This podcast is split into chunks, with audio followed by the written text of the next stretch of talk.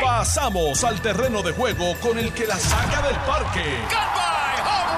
Le estás dando play al podcast de Noti 1630. Pelota dura con Ferdinand Pérez. Bueno amigos, buenos días y bienvenidos a este su programa de radio número uno de toda la radio en Puerto Rico, Pelota Dura. Este que les habla es Carlos Mercader. Hoy eh, el amigo Ferdinand Pérez se excusa por unos compromisos profesionales. Va a estar este, posiblemente quizás entre ahorita por teléfono, pero, pero vamos a estar hoy discutiendo todo el acontecer, todo lo que son los titulares del día de hoy, que vaya hoy, que van cambiando a medida que va pasando el tiempo. Ya, ya en el programa anterior habrán escuchado que, que se menciona que aparentemente la Cámara de Representantes luego de que en la madrugada no tuviese los votos para aprobar el presupuesto del gobierno de Puerto Rico, aparentemente eh, han aparecido los votos y, creo que ya hoy en la tarde se van a reunir para, para, para aprobar el presupuesto. Y la pregunta que todo el mundo tiene que hacerse es si este esfuerzo es un, uno fútil o no, si realmente eh, una vez aprobado o una vez que hayan conseguido los votos en Cámara, si, si la, la Junta de Supervisión Fiscal va a aprobarlo o no va a aprobarlo, va a cogerlo o no. Y yo creo, yo, yo creo que ayer, eh, mientras estábamos hablando en el programa de televisión de Jugando Pelotadura, que estaba, estaba con, con Ferdinand Pérez, con Víctor Rivera, con Alex Delgado, estuvieron en la primera parte del programa, estuvieron estuvo el senador eh, Juan Zaragoza y el representante Jesús Santa, ambos presidentes de la, de la Comisión de Hacienda, tanto del Senado como de la Cámara. Y allí ellos mismos aceptaron que había una gran nube gris sobre dónde estaba parada, cuál iba a ser la, la, decisión, cuál iba a ser la determinación que iba a tomar la Junta de Supervisión Fiscal con este esfuerzo último que estaban haciendo para aprobar el presupuesto. ¿Por qué? Porque recuerden que la semana pasada nos informaron eh, de la Cámara de Representantes, en este caso el, el presidente de la Cámara, David Hernández, que él había negociado con la Junta un calendario, eh, un calendario, unos días específicos donde se iban a presentar eh, los documentos de presupuesto y que se iban a estar eh, dirimiendo lo que era posiblemente las deficiencias o, los señalamientos que había hecho la Junta de Supervisión Fiscal y que el último documento del presupuesto se iba a presentar el 27 de junio para que la Junta de Supervisión Fiscal tuviese tres, cuatro días para aprobarlo, para revisarlo y aprobarlo, y entonces que entrará en vigor ya mañana, el primero de julio. Pero lo primero que nos dijo ayer Jesús Santa es que, en efecto, ya con ese calendario no se había cumplido y que ellos entendían que había un, grado de incertidumbre que después de todo este esfuerzo que ellos están haciendo para aprobar el presupuesto, no saben si la Junta de Supervisión Fiscal finalmente lo va a acoger o no. Y obviamente eso deja, eso deja eh, unas grandes interrogantes con todos estos temas que hemos estado discutiendo últimamente, particularmente con el tema del fondo de equiparación y por eso ahorita vamos a tener aquí el presidente de la Asociación de Alcaldes, va a estar hablando con nosotros de qué es lo último que él sabe sobre toda esta situación, si los, si los municipios van a tener dinero o no, y recuerden lo siguiente, y esto lo dijo ayer Jesús Santa, yo creo que es bien importante. El presupuesto que está ahora mismo siendo considerado en la Cámara de Representantes, tiene la reducción que la Junta de Supervisión Fiscal le impuso al fondo de equiparación. Y ustedes ya saben, porque ustedes escuchan el programa todos los días, saben que el fondo de equiparación son esos fondos, son 88 millones de dólares que se le pasa, que le pasa el, el Estado a los municipios y que de forma proporcional ayuda en, en, la operación diaria de ciertos municipios, unos más que otros, y que la Junta de Supervisión Fiscal lo, lo, lo, quiere reducir paulatinamente, que incluso está aprobado así en el plan fiscal de, que se presentó junto con la reestructuración de Puerto Rico. ¿Qué pasa? Ellos en ese proyecto de la Cámara tienen los tienen 44 millones que ellos identificaron que es la reducción del fondo de equiparación y 44 millones de dólares que identificaron dentro de otro fondo que le llaman que tiene que tiene una, una, una definición específica en unos usos específicos que juntos pues serían los 88 millones que, que, actualmente los municipios reciben. El presupuesto de la Junta de Supervisión Fiscal no tiene eso. El presupuesto de la Junta de Supervisión Fiscal tiene solamente 44 millones de dólares para este tema. Y obviamente, pues ya ustedes saben las implicaciones de eso. Hay algunos municipios que dicen que tienen una reserva, hay algunos municipios que dicen que tienen algunos fondos federales que entran y que pueden ayudarlos a operar, pero una reducción de 44 millones de dólares es un golpe duro a, unos cuantos y no sabemos si el primero de julio aprobándose el proyecto el proyecto de presupuesto de la Junta de Supervisión Fiscal no sabemos si esos municipios van a poder operar. Pero pero para saber qué es lo último que ha estado pasando en la Cámara de Representantes vamos a tener con nosotros ahora al representante José Che Pérez eh, que ha estado allí, eh, básicamente me dicen que está durmiendo en un catre allí en, en el pasillo del, del anexo. Eh, representante, buenos días, bienvenido a Pelotadura, ¿cómo está? Buenos días, Carlos. Buenos días a todo el público que escucha. Y no estaba en un catre, pero sí en una silla de playa en la oficina. Yo me imaginé que tenía que ver con algo de la playa contigo. Algo, algo había. Bueno. Algo había de eso, sí. Mira, eh, gracias por estar con nosotros. Sé que, sé que han sido una 48, 70 y pico de horas bien, bien volátiles. Pero me gustaría, si es posible, ¿qué está pasando ahora mismo en la Cámara de Representantes con el tema del presupuesto? Bueno, pues mira, hasta donde me quedé esta madrugada, que fue prácticamente a las cuatro y media que nos fuimos y lo que he visto eh, en el transcurso de, del día, prácticamente pues no, no hemos dormido nada y hay unos compromisos también que cumplir ahora el interín. Eh, es que obviamente nosotros le votamos en contra del presupuesto, eh, estamos citados para la una nuevamente. ¿Por qué le votaron en contra, Che? Si puede, ¿Nos puede explicar por qué eh, le votaron en contra? Claro, claro. ¿Por qué le, le, votamos en contra? Mira, Carlos, eh, a, se tenía dentro de las disposiciones, eh, afectaba el, el dinero que se le iba a dar para el pareo de fondos de la construcción del hospital de Vieques. Y yo creo que eso es algo que obviamente ya con solamente con eso nosotros no podíamos votarle a favor a, a esa medida. Eh, de igual forma, eh, había un recorte eh, de 20 millones a la UPR, que de igual manera, eh, todos sabemos la situación por la que está la UPR y la importancia que tiene, pues no, no podemos consentir es, esa otra disposición.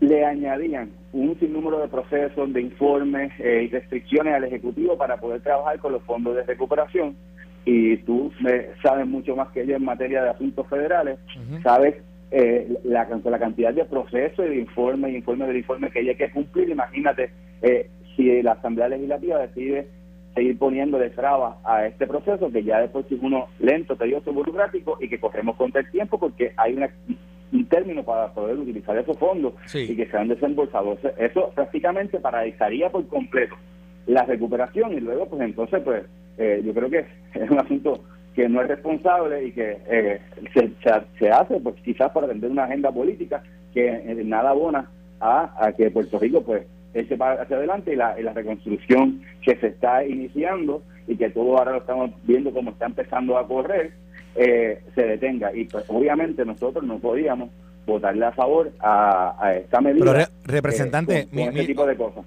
eh, Rafael Tatito Hernández a las 9 y 22 de la mañana puso un mensaje en las redes sociales que dice, gracias a Dios conseguimos los 26 votos para aprobar el presupuesto de Puerto Rico hoy a las 6 pm. ¿Qué, qué significa eso? Se cambiaron, bueno, o sea, eh, cambiaron, eso, cambiaron eso todas estas estas estas partes del presupuesto que usted está mencionando aquí. Bueno, eh, pues yo no tengo información al momento. Eh, de, sobre eso es una expresión y como saben, eh, como dicen por ahí, las noticias cambian y dentro de la delegación del Partido Popular eso es constante. Como dice Noti1, las noticias cambian, usted lo, usted tiene toda la razón. Las noticias cambian y eso puede cambiar, este, eso eh, eh, precisamente minutos antes de la misma votación. Eso está por verse. Nosotros eh, la delegación estaremos discutiendo cuál va a ser el proceder y ahí el caucus se reunirá y decidiremos qué es lo que va a hacer y entonces veremos qué tipo de acuerdo si alguno se llegó y si satisface pues eh, la posición de cada uno de, nosotros.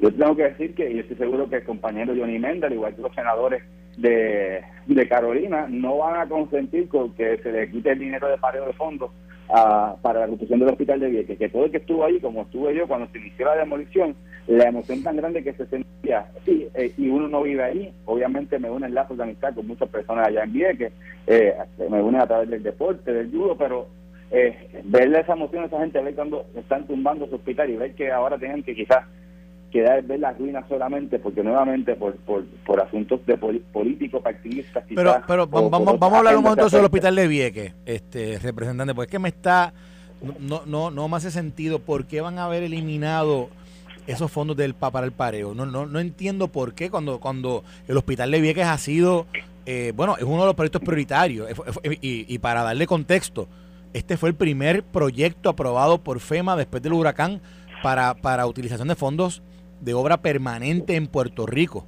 O sea, ya para marzo del, del 2018, seis meses después del huracán, ya este proyecto estaba aprobado con unos fondos eh, de FEMA, la parte federal, para, para ser reconstruido. ¿Por qué? O sea, ¿cuál es el motivo que se les dice a ustedes que dicen, mira, vamos a, vamos a quitarle los fondos de pareo a, para ese proyecto? Mira, yo no tengo el detalle, pero realmente no, le veo la lógica, Carlos. Por, más que uno busque darle la vuelta a ver qué otras que qué razonamiento lógico pudieran haber usado para este tipo de decisión y ponerlo de esta manera, no. Eh, lo que también se contaba por el pasillo era que prácticamente el senador Aponte del Mao abandonó el hemiciclo porque ciertamente esto sería un golpe para él y para su constituyente. Eh, así que. ¿Y por, qué abandonó el hemiciclo Aponte del Mao? Es lo que yo escuché, o sea, no puedo validarlo, pero eso es lo que se hablaba por los pasillos. Por los pasillos, yo creo que el, pacto de paz sigue viento en popa. Oye, una pregunta, representante. Eh, entre la entre la conversación que se da eh, allá en el hemiciclo, entre ustedes, en la, el caucus y también con sus compañeros de, de otros partidos, ¿alguien sabe, alguien tiene idea de si después de, de todos estos esfuerzos que se están haciendo y ahora con este anuncio de que Tatito Hernández dice que consiguió los votos, ¿Alguien sabe si la Junta de Supervisión Fiscal va a coger ese presupuesto? Porque eh, noto, noto un gran esfuerzo de última hora por, por eh, aprobar un presupuesto que de nuevo hoy es 30 de junio, o sea, un presupuesto que, entra, que, entraría en vigor mañana, pero, pero no he escuchado a nadie decir, una vez aprobado esto, la Junta de Supervisión lo va a coger y este es el presupuesto de Puerto Rico. Mira, yo tengo que decirte que no he escuchado, eh, sí, eh, las expresiones que responsablemente hizo el compañero Jesús Santa, que tengo que reconocer que, ha sido eh, muy vertical en todo este proceso y ha tenido mucha voluntad para trabajar, ha reconocido que precisamente algunas disposiciones él entiende porque nosotros vamos a operar y, este, y, y no necesariamente está de acuerdo con que se produjera allí, así que ha sido muy sensato en este proceso y hay que reconocerle eso al compañero. Eh, tú sabes que al fin y al cabo, pues la Junta de Supervisión Fiscal pues, pues podría imponer el presupuesto que, que ellos entiendan, porque así están facultados en ley, pero sería muy triste, Carlos, que nosotros enviemos un eh, el mensaje de esa manera. Yo prefiero que nosotros lo probemos y que ojalá y tengan los votos porque eh, eliminaron todo este tipo de cosas que te acabo de mencionar y entonces podamos votarle afirmativamente el presupuesto, llevar el mensaje que la Asamblea Legislativa se puso de acuerdo de aprobar un presupuesto para Puerto Rico y que entonces sea el ente colonial nuevamente que quiere imponer su propio criterio, este, pero no no me gustaría dejárselo a ellos que lo hagan. Eso sería y, eh, representante... sería muy triste y sería un mensaje eh, erróneo el que queremos llevar sobre todo nosotros los, estadistas, pero no podíamos consentir un proyecto, eh, estas resoluciones tal y como estaban eh, puestas una vez pasó el informe de conferencia.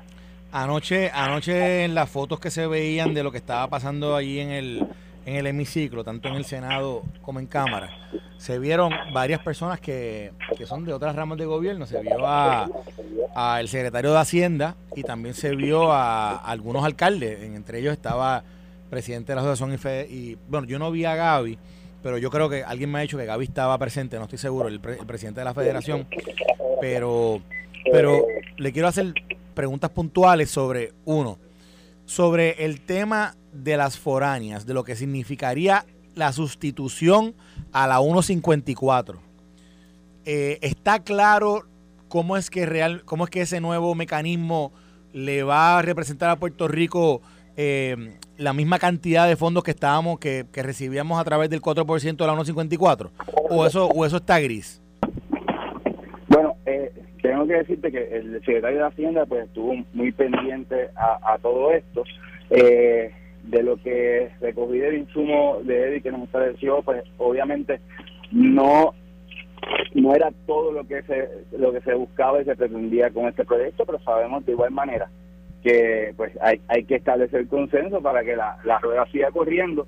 Y pues eh, dijo que dentro de todo pues estaba satisfecho con lo que eh, con, lo, con el producto final de, de, esta legislación. Y eso también a eso también respondía que habían varios alcaldes allí como el alcalde de, de Junco que estaba muy pendiente porque como sabes pues eh, a él le afectaría mucho eh, este este tipo de medidas porque tiene allí la industria farmacéutica. Pavo, Alejandro, Pavo, eh, eh, este, Pavo Alejandro. Pavo Alejandro. Mira, con el tema de la foránea es que se dice que, que, que en el lenguaje de ese proyecto de la foránea que supuestamente que solo aplica a una empresa. Yo, yo, no, yo por eso es que yo no lo conozco, no, yo no sé si la, yo una vez tuvimos a Paquito aquí y yo creo que más o menos le trató de explicar lo que iba a ser esa, e, ese proyecto, pero un poco creo que no sé si es por la discusión con la con las con las mismas empresas foráneas, no sé si no sé si es con la discusión con el Tesoro, pero se ha mantenido un poco como en sigilo lo que realmente sería esa, ese proyecto de sustitutivo de la 154 y obviamente es algo tan importante, representa más del 20% del presupuesto para Puerto Rico, pues me parece obviamente que, es un tema de, de ¿verdad? De, gran importancia y que yo creo que, hace falta una buena explicación sobre lo mismo. Eh, por eso te hace esa pregunta y, y, y, de nuevo lo que me, lo que me escriben, que supuestamente que es... Eh, trata sobre una sola empresa, pero aparte de eso, vamos a hablar de los municipios. Mencionaste a Junco. Se dice que hay 30 municipios que si entra en vigor el presupuesto de la Junta de Supervisión Fiscal, hay 30 municipios que están en precario desde mañana. O sea, eso, eso, es, eso es algo que, que se ha discutido entre, entre el Pleno de los Representantes, lo importante que es esto para los municipios. Pues mira, aquí siempre eh, está muy presente, pues nosotros obviamente todos reconocemos la, labor que hacen los municipios, de, eh, es la, primera línea para atender a nuestros constituyentes y como menciona, eh, de aprobarse el plan fiscal de, de la Junta, el presupuesto de la Junta, que por el plan fiscal aprobado, pues esto pondría en una posición muy difícil a, una gran cantidad de municipios. Uno, pues como tú mencionaste previo a, a la entrevista, eh, cuentan con una reserva, pero eso no son infinitas. Eh, otros pues ya prácticamente podían pasar a estar inoperantes y eh, otros pues definitivamente posición muy difícil. Por eso que era tan necesario que se hubiera. Incluso tuviésemos ese espacio quizás para poder negociar y mantener el dinero que se había asignado para, para por lo menos pues, mitigar el asunto de, de, intención de la Junta de eliminar los fondos de equiparación. Ajá. Así que eh, eh, es algo que, es preocupante. entonces, si lo unes con el asunto de la foránea, que si, no se tendría, que representa sobre 60 mil empleos actualmente en la economía de Puerto Rico, pues eh, imagínate todo el cuadro y cómo se ha ido complicando en gran medida todo este panorama por, por una disputa, una disputa interna dentro del Partido Popular que, que ha, ha postergado también todo este tipo de negociaciones y que se pudiese tener todavía mucho mejor todas estas leyes que había que aprobar en esta, en esta sesión ordinaria. Bueno, representante, yo sé que usted no ha dormido mucho y sé que esto fue, usted sabe la canción esa de Bad Bunny y Rosalía, es que la noche de anoche fue algo que yo nunca, así parece que fue la noche, yo quiera que la de hoy no sea como la de anoche, pero pero nada, eh, yo sé que usted va a estar ahí ya en el hemiciclo pronto, desde la una. Nos mantiene informado porque mañana venimos nuevamente a darle todas las incidencias de lo que está ocurriendo, de lo que va a haber ocurrido y de lo que va, y de lo que va a pasar desde julio primero con todo esto del presupuesto. Gracias mil por estar con nosotros esta mañana aquí en Pelota Dura. Claro decir, Carlos, muchas gracias. Yo no sabía que tú eras tan reggaetonero y te conozco hace Bueno, pero oye, tú me conoces a mí desde Mayagüez. Tú sabes, yo sé que tú eres un selfie, pero tú sabes que yo era, yo era, me gustaba eso. Ah, pues tremendo, pues, pues nada, seguimos ahí y nada, gracias por Un abrazo, un abrazo. Para, la evaluación de la UPR y voy tranquilo porque pues estamos claros que defendimos eh, su presupuesto. Dale, dale, un abrazo, un abrazo, cuídate, que tengas buen día y mucho éxito allá en la cámara. Bueno, nosotros nos acercamos ya, ¿qué hora es? Son las 10 y 26. Eso quiere decir que eh, se acerca el momento de una pausa, pero, pero, yo creo que hay una noticia que, para salirnos un poquito de, esto del tema del presupuesto, una noticia que yo creo que es súper importante. Eh, una noticia que está rompe esta mañana eh, como portada de uno de los periódicos de Puerto Rico, del, periódico El Vocero, y es que se da el primer caso de la viruela del mono. Se confirma ya eh, y sobre eso ha estado el Departamento de Salud y han estado una serie de, doctores y profesionales médicos hablando sobre esto. Y aquí vamos a tener el tipo más duro que va a hablar de eso, que es el doctor Colón Grau, que es mi amigo y amigo de pelota dura, y nos va a estar poniendo el día sobre qué es lo que eh, pasa con esto de la viruela del mono, cómo se, cómo se puede contagiar o no y qué medidas hay que tomar como ciudadanía. Y también nos va a estar hablando un poco sobre el tema del COVID. Así que usted, mire, no se despegue, que seguimos en la segunda entrada de Onda Pelotadura. Estás escuchando el podcast de Pelota Dura, en Noti1 con Ferdinand Pérez. Y regresamos aquí con la segunda entrada de este su programa Pelota Dura, este que les habla el licenciado Carlos Mercader.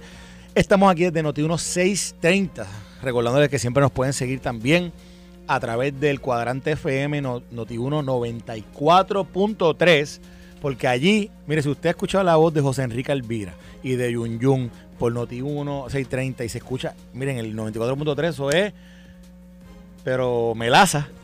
Estéreo, estéreo, así que usted se puede conectar por 94.3 también FM y nos puede seguir también a través de las redes sociales de Facebook Live de Jugando Pelotadura y de Noti1 630.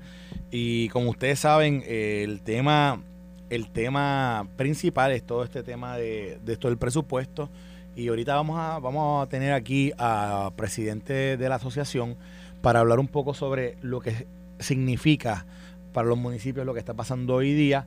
Pero antes, yo creo que es bien importante que toquemos una noticia que ya la veníamos escuchando hace ya una semana, como se estaba propagando eh, esto es lo que llama la viruela del mono. Eh, se estaba propagando en diferentes lugares del mundo. Y obviamente ustedes saben que, eventualmente iba a llegar a Puerto Rico, pues eh, el Departamento de Salud eh, de Puerto Rico notifica que se ha identificado el primer caso de la viruela del mono. ¿Y qué rayos es la viruela del mono? ¿Y qué significa esto? ¿Y qué, precauciones, qué medidas tiene que tomar la, la población?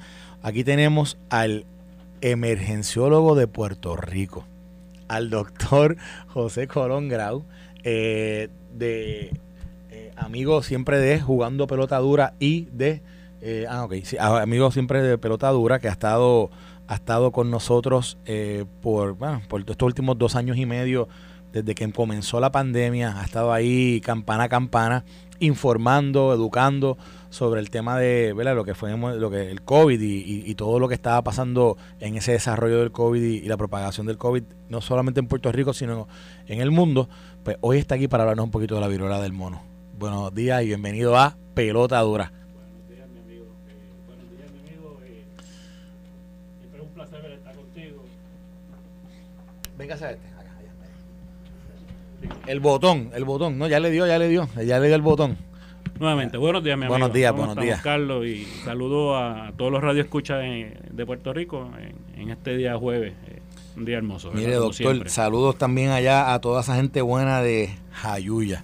Eh, esa gente buena de Jayuya. ¿De qué barrio es que usted es Jayuya? De Caricaboa. De Caricaboa. De Caricaboa, allí, de querida gente de Jayuya que todavía están están allí, estamos, son mi familia. ¿Usted siempre va allá ayudar en cuando y trato, de, trato con bastante frecuencia, yo tengo Precioso ese pueblo. Bien bonito. Precioso ese pueblo. y amistades eh. como, como nunca. Y saludo también a mi querido amigo, el licenciado Mariani, que está por ahí escuchando. Ah, está por ahí escuchando. Saludos, al eh, licenciado. Bueno, doctor, mire, eh, la viruela del mono. Llega a Puerto Rico, hay un caso. el Departamento de Salud emite unas advertencias ¿Qué, ¿Qué, es lo más importante de, todo este tema que la población tiene que entender y, debería, se debería educarse sobre esto?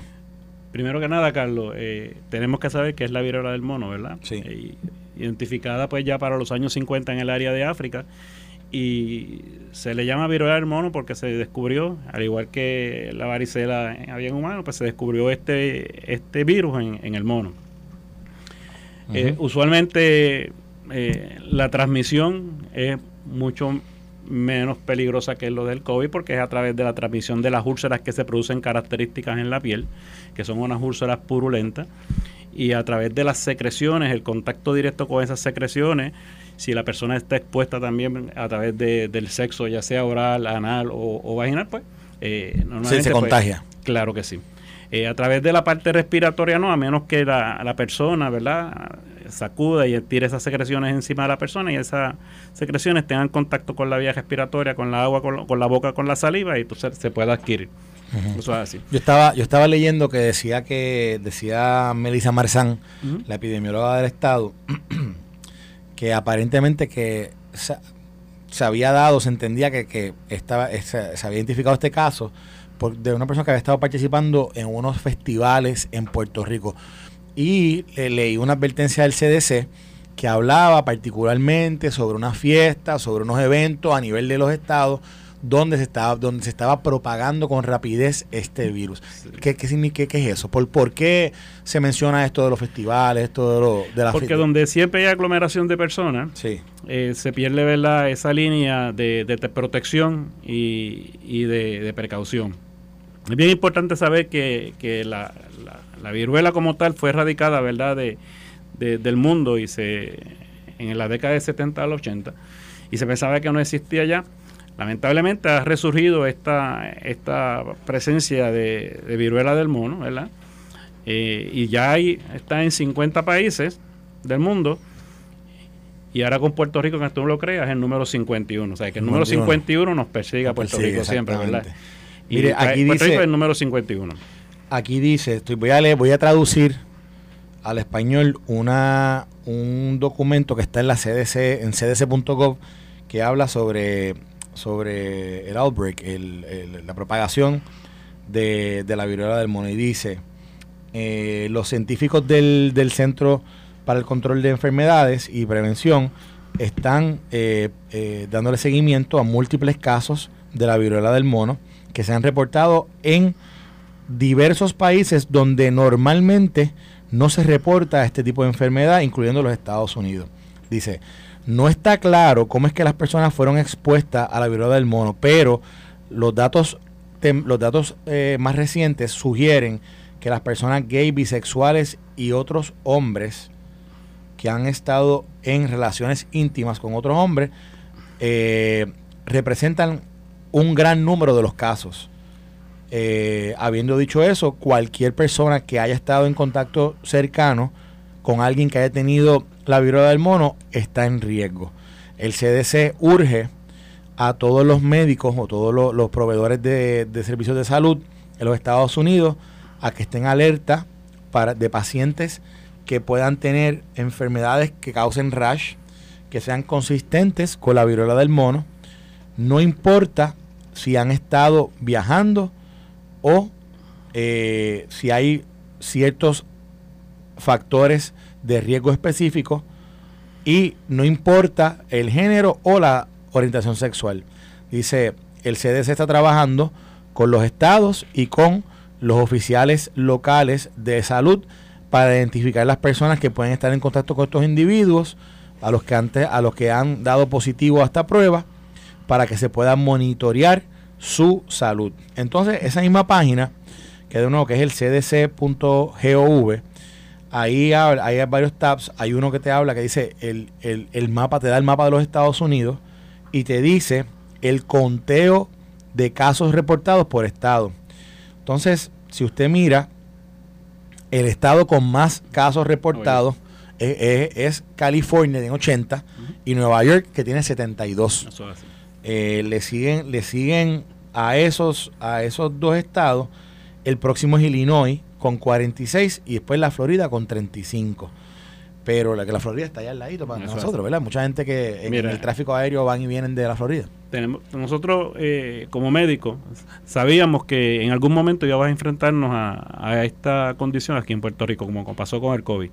Cuando se dijo que el COVID no iba a llegar a Puerto Rico porque era una enfermedad de China y que no iba a llegar, ya ustedes sabemos cuánto tardó, tardó dos semanas con la viruela del mono, ¿verdad? Sabíamos que iba a llegar, era el momento de saber cuándo. Pues ya llegó. El problema con estas condiciones es que eh, eh, la manera de transmisión es tan peculiar a través de secreciones, a través de muchos países se utiliza la, carne del mono como una como un, un plato ¿verdad? exquisito y normalmente esa es la, manera como se inicia, ¿verdad? Porque... Comiendo el mono. Claro que sí. Esta condición pasa de un animal al ser humano, ¿verdad? Y de esa manera es que uno puede adquirirlo ya está en el ser humano, pues para poder mantenerse eh, sobreviviendo en el cuerpo humano, porque el sistema inmunológico empieza a atacar inmediatamente, produce, que es lo que nos pasa con los virus, empieza a activar su sistema y empieza a producir resistencia en contra del sistema que está siendo atacado. Y ahí entonces que ocurren las propagaciones. Cuando se, dice que hay un caso, en, por ejemplo, en Puerto Rico, el problema es que a la que surge un caso, tenemos que saber que esa persona estuvo en contacto con más personas, ya sea tocando un teléfono, ya sea tocando un pasamano, ya sea viendo una puerta. Y por eso es que nosotros enfatizamos que la, parte más importante de todas estas condiciones, pues van a seguir llegando a condiciones distintas a nuestro país, es mantener lo que se conoce como el funcionamiento inteligente básico. Lavado de manos, distanciamiento y tratar de utilizar la mascarilla. Yo creo que esos son los, tres elementos que debemos seguir enfatizando y los que la naturaleza nos está imponiendo para que sepamos. Esos tres elementos son básicos, lavado de manos, distanciamiento y utilización de mascarilla. Una vez nosotros podamos de alguna manera eh, hacer eso consciente en todas las personas, yo te garantizo que la probabilidad y la posibilidad de poder contagiarse con cualquiera de estas condiciones va a disminuir. Pero sí es preocupante porque aunque la mortalidad es baja, el nivel de contagio es bien alto. Y lo que produce es una condición parecida a la varicela. Lo que pasa es que la úlcera o la secreción es mucho más grande y se extiende más. Tiene un periodo de incubación de 7 a 14 días, como la mayoría de los virus, y tiene un periodo, una vez se secan las úlceras, de transmisión hasta 21 días. Wow. La varicela, cuando empieza a salir las pústulas, cuando es más, es más eh, eh, contagioso, pues tú lo sabes, porque la carga viral de varicela en la persona está en su punto máximo. Cuando está ocurriendo la enfermedad, el sistema va atacándolo y va bajando hasta lo que se convierte en una, la meseta, pero cuando se seca, que ocurre en la úlcera y ocurre ya la, la, desaparición de la enfermedad, vuelve nuevamente a tener una carga viral alta y entonces que es contagioso. Por eso, si usted está expuesto, pues mire, de 5 hasta 21 días. Tiene que estar en precaución observación. ¿Qué se hace con este, estos pacientes? Se aíslan, ¿verdad? Si están malos clínicamente, que malos requieren la parte de salud, se hospitaliza, se mantiene en aislamiento y se trata de evitar el contacto directo. Es que hay que evitar el contacto directo con esta persona. Si la persona está bien, pero sabemos que ella está positiva, como este paciente, que sabemos que está positivo, porque el PCR salió positivo para, para la viruela del mono. ¿Cómo, aparte de que tiene secreciones, en el cuerpo, pero, PCR. un PCR. Eso es así. Si sabemos que está positivo, pues y no tiene síntomas, lo mismo que hemos hecho con el COVID, ¿verdad? Mantener el aislamiento, eh, tratar de tener poco contacto, ya sea de tacto con esa persona, porque no es tanto respiratorio como es el COVID y yo creo que esa es la manera de poder eh, sobrellevar esta situación. Ok, eh, aquí estoy leyendo que dice que hay ciertas personas que tienen que, o pueden estar en, alto riesgo de una enfermedad mucho más severa eh, si, si adquirieran este tipo de este tipo de, de viruela, que dice personas con eh, inmuno, con human con, con inmunodeficiencia repite conmigo repite conmigo. Inmunodeficiencia. Inmunodeficiencia. Inmunodeficiencia. Vamos a hacer un spelling bee aquí exacto un spelling bee. Inmunodeficiencia. Inmunodeficiencia. Dice aquí personas que tengan leucemia que tengan linfoma maligno que tengan eh, que hayan tenido algún trasplante de órgano pacientes inmunocomprometidos, ¿verdad? Eso es lo importante, ¿verdad?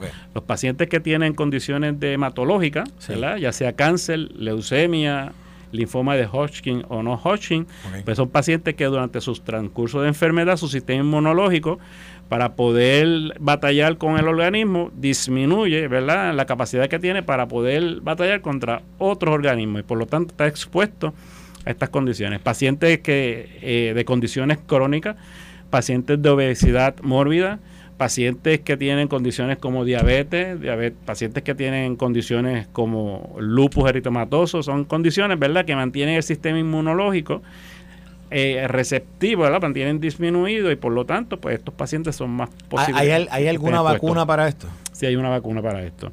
Y si tú eres de los baby boomers, ¿verdad? Que, eh, pues tú estuviste vacunado y parte de esa ah, vacuna te pues yo, yo, comencé, yo, comencé el milenio, el, de milenia. si tienes pelo todavía, ¿verdad?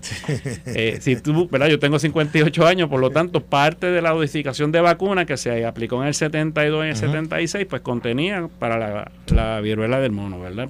Y te cubre la viruela. Yo sé que ya hay una vacuna y sé que eh, el CDC va a recomendar una, una vacunación masiva, ¿verdad?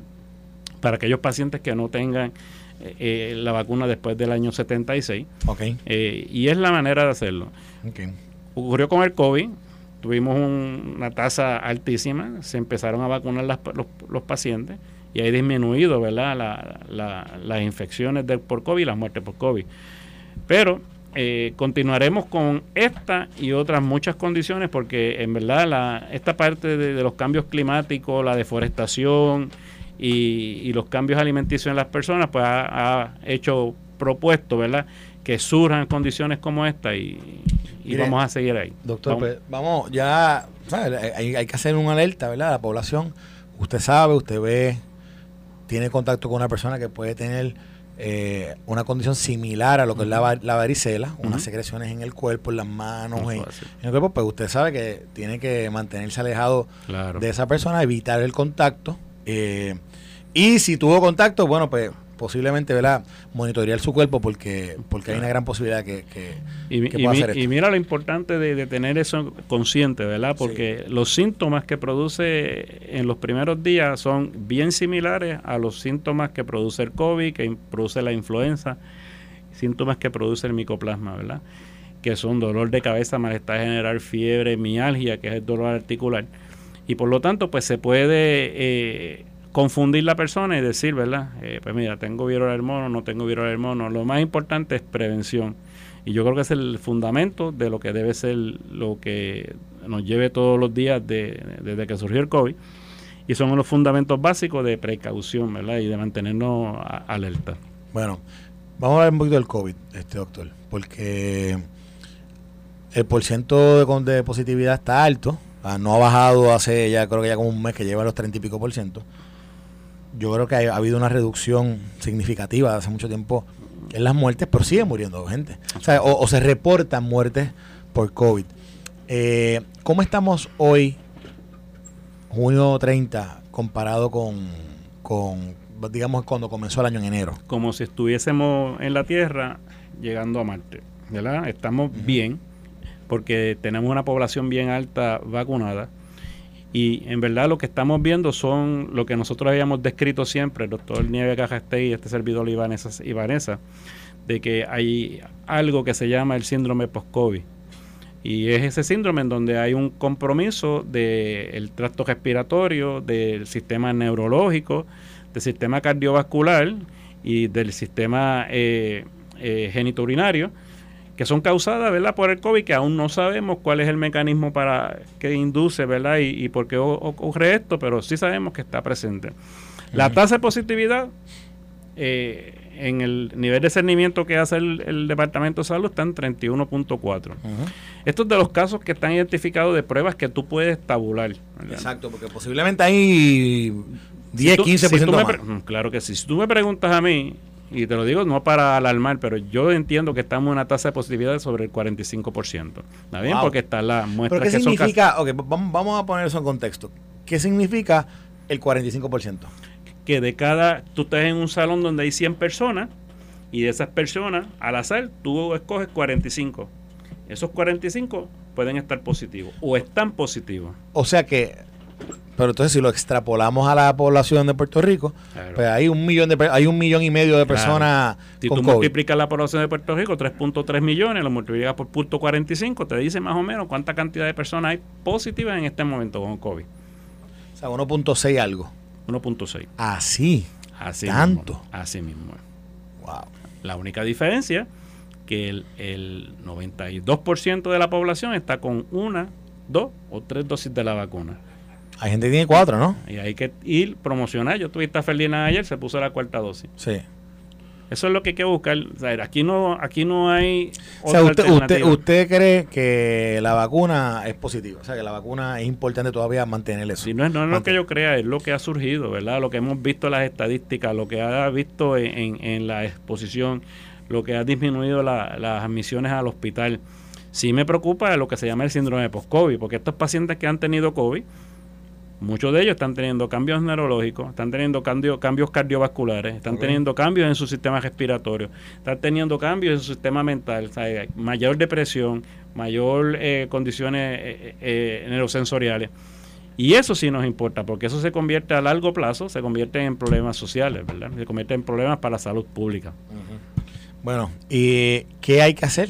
Que, de eso a la vacuna, pero lo que, usted siempre tiene, tiene un tiene algo que usted repite mucho, que usted lo mencionó ahorita también incluso con, con, el virus del mono, con el virus este, de la viruela del mono, que mencionó que es lavarse las manos, usar mascarilla, distanciamiento social. Utilizar el hand sanitizer. Mire, Pero bueno, ese es, el, nuevo orden, es el nuevo orden mundial, el nuevo orden de vida. Es que, es que eso no, es que no hay que buscar. Nunca debió, nunca, eso siempre debe yo estar. Te, yo te voy a poner el ejemplo. Este servidor la trabaja desde que comenzó el COVID, está trabajando con el COVID en la emergencia. A mí no me ha, gracias a Dios. Que no le ha dado. No me ha dado no me ha dado. Ah, usted el paciente cero. hay muchos pacientes cero y no nos ha dado, pues porque te digo, hay una rutina. Oh, usted estaba expuesto a, múltiples personas que. Y, cuando, y ahora mismo, muchos de los pacientes que nos llegan, llegan con síntomas sutiles. Cuando tú le haces la prueba y dices, uff, estuve, en el cuarto evaluando a ese paciente, está positivo. Pero esa es la realidad. Cuando tú haces las cosas bien y no inventas, los resultados son adecuados. Si mantenemos. Eh, la, la, importancia de la utilización de la mascarilla. Cuando se empezó y se, o se comenzó el uso de la mascarilla, la tasa de positividad disminuyó. No solamente de COVID, de influenza, de micoplasma. Se eliminó, se flexibilizó el uso de mascarilla, comenzó nuevamente a subir la tasa de positividad del COVID. Mira, me además de que, de que No, que me escribió un representante que estaba aquí ahorita, Chepe, que tampoco le ha dado COVID. Que tú veas. que, hay, hay, hay, gente que no le ha dado el COVID. Pues, fíjate, lo, lo, lo, lo fantástico de esto, ¿verdad? Cuando comenzó el COVID, nosotros decíamos, ¿a quién le dio COVID? Ahora esa, yo creo que eso no es lo, que estamos viendo. Ahora uno miramos a quién no le dio no le ha dado COVID. Y los hay. A usted y a Che Pérez. Exacto. y, y, es así, ¿verdad? Pero si, y, y yo te digo, no es que uno sea inmune. No. Es que yo creo que yo hice lo, que había que hacer, en el, y dando la redundancia, me vacuné. Inmediatamente que sucedió la vacuna. Una pregunta que yo lo voy a hacer. Y esto es una pregunta aquí, lo voy a poner eh, en una posición a ver, si me, a ver qué me dice. Si una compañía quiere votar empleados porque no, no se quieren vacunar, ¿qué, ¿qué, usted cree que es correcto o es incorrecto? Eso es incorrecto. Eso es incorrecto cada persona tiene su, su libre albedrío, ¿verdad? Para decidir sobre su cuerpo. Yo creo que cuando se trata de, salud pública, hay que buscar la manera de estos programas que hacemos, que, que tú haces, que hace Ferdinand, que hace Jugando Pelota Dura, que hace Noti1, de llevar orientación al pueblo y ofrecerle al pueblo los pros y los contras. La persona, dentro de su capacidad e inteligencia, tiene la oportunidad de decidir lo que va a hacer y lo que no va a hacer. Y yo creo que en eso es que se debe basar, ¿verdad? Eh, y de esa es la, la, la, felicidad de tú vivir en un país democrático, ¿verdad? De que tú puedes tomar una decisión sobre lo que tú haces, pues porque tienes esa oportunidad de hacerlo. Sí. Pero yo entiendo, ¿verdad? Que si tienes familia y tienes eh, seres queridos alrededor, los niños en este momento, pacientes inmunocomprometidos mayores de edad, uno tiene que tomar cierto sentido de responsabilidad y si aquella persona, pues tú no quieres vacunarte, pero por lo menos utiliza lo que es lo básico. Lavarte las manos, tratar de no estar cerca de una, de una persona a otra, utilizar mascarilla y mantener el distanciamiento. Y eso yo creo que es la base de todo.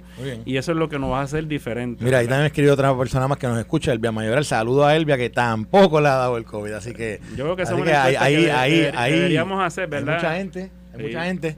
hay Mira, que no le ha dado. Eh, ese que ustedes escucharon ahí, ustedes lo escucharon dando la explicación, la más dura, la mejor explicación, la más detallada. Miren, Arroyo Habichuela, ese es el mejor emergenciólogo de Puerto Rico, se llama el doctor José Colón Grau y es de aquí de Pelotadora. Gracias a mí por estar con nosotros.